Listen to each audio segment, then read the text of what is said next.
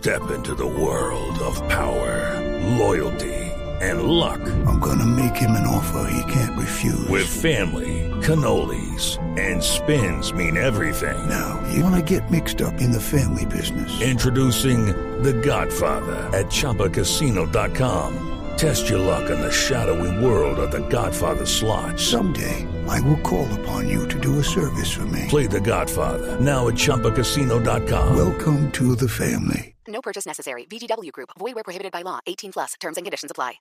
Dos de la tarde, 30 minutos. Aquí están las noticias. Las Naciones Unidas ofrecieron sus buenos oficios para facilitar la liberación de la hija del director de la Unidad Nacional de Protección, Jenny Navarro.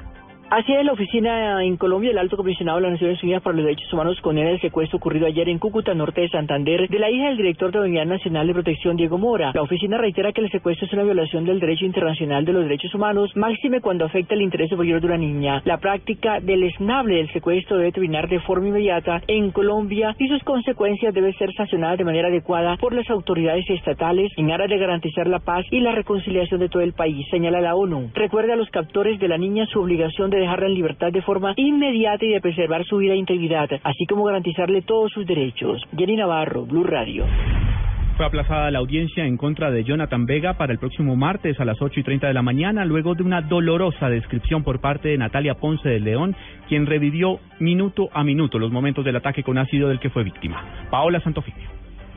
En un desgarrador testimonio, la joven Natalia Ponce de León, atacada con ácido en cara y cuerpo, narró cómo Jonathan Vega se le acercó y le lanzó el químico. Señaló que se dio cuenta fue cuando se le empezó a derretir toda la ropa. ¿Qué me sucede? Eh, se me empezó, empecé a gritar como una loca, se me empezó a derretir toda la ropa, eh, empezaron a caer pedazos de piel, eh, empecé a perder la vista. Entré corriendo a mi casa en cuestión de segundos, gritando, pegando alaridos. Señaló además que desde hace tiempo atrás Jonathan Vega la venía acosando, por lo que sus hermanos también tuvieron inconvenientes con el agresor. Paola Santofimio, Blue Radio. La oposición venezolana acaba de confirmar que el expresidente del gobierno español, Felipe González, finalmente viajará a Caracas el próximo domingo. Vamos a la capital de Venezuela con Santiago Martínez. Hola, buenas tardes. En un vuelo procedente de Bogotá llegará el domingo a la capital venezolana el expresidente español Felipe González. Lilian Tintori, esposa de Leopoldo López, explicó que González, además de venir como parte de la defensa de los presos políticos, también sostendrá reuniones con diversas personalidades. Felipe González viene a la audiencia. Felipe González viene como equipo de defensa de Leopoldo López. La próxima audiencia de Leopoldo es el miércoles 10 de junio, es decir, el. A pesar de que la audiencia es el próximo miércoles, Tintori duda que Leopoldo López pueda asistir debido a que tendría 18 días en huelga de hambre. Desde Caracas, Santiago Martínez, Blue Radio. Más de 300 personas han resultado desplazadas por combates entre el ejército y las FARC en el departamento del Cauca. Juan Esteban Silva. Según la Defensoría, se trata de 90 familias, 315 personas de la vereda Cacagual en el departamento del Cauca y 35 de otros sectores aledaños, quienes han tenido que salir tras los hechos que se vienen presentando desde el día 28 de mayo. Fuertes hostigamientos del Frente 30 de las FARC contra la estación de policía del municipio de López Micay en la costa pacífica caucana, en los que usan artefactos artesanales tipo tatuco y han generado gran temor en la comunidad. La alcaldía municipal asumió ya las tareas de atención prioritaria de emergencia y de igual manera la Defensoría dispuso ya un equipo de funcionarios que estarán desplazándose a la zona para garantizar la asistencia humanitaria de los desplazados. Juan Esteban Silva, Blue Radio. Y ahora en Blue Radio, la información de Bogotá y la región. En noticias del centro del país, Blue Radio conoció un video en el que queda en evidencia las malas condiciones en las que estarían operando varios buses del sistema integrado de transporte en Bogotá. Daniela Morales. Blue Radio conoció un video en el que un conductor del Sistema Integrado de Transporte Público denuncia el estado en el que se encuentra su vehículo. En las primeras imágenes se observa los botones de control fuera de la base, completamente desgastados y con los cables por fuera, el forro de la caja mecánica rota e incluso el rutero y el micrófono, que son los aparatos tecnológicos donde se indican las rutas, no funciona. Así es como lo relata. Demasiado malo diría yo ni le sirve la unidad.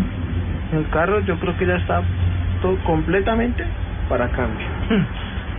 para hacerle un, un cambio extremo.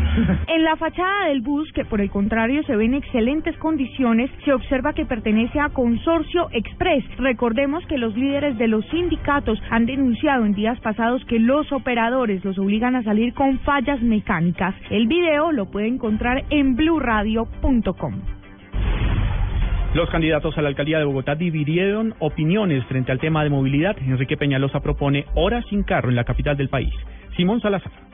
Tras un foro con los aspirantes a la alcaldía de Bogotá, quisimos conocer sus propuestas para mejorar la movilidad en la ciudad. El candidato Enrique Peñalosa aseguró que se debe evaluar la posibilidad de que no haya carros particulares en horas pico. Los carros no circulen durante horas pico, una, una hora y media pico en la mañana y una hora y media pico en la tarde, que podría facilitar mucho que el transporte público fuera más rápido. Candidato de la Alianza Verde, Carlos Vicente de Rú. Pensar en volver al pico y placa que le asigna a cada carro la posibilidad de circular unos días. Candidata del Polo Democrático, Clara López. Es un tema técnico que no lo resuelve un alcalde por su leal saber y entender. Candidato Rafael Pardo. Mientras el SITP no funcione al 100%, no hay espacio para modificar el y placa en la ciudad. Simón Salazar, Blue Radio.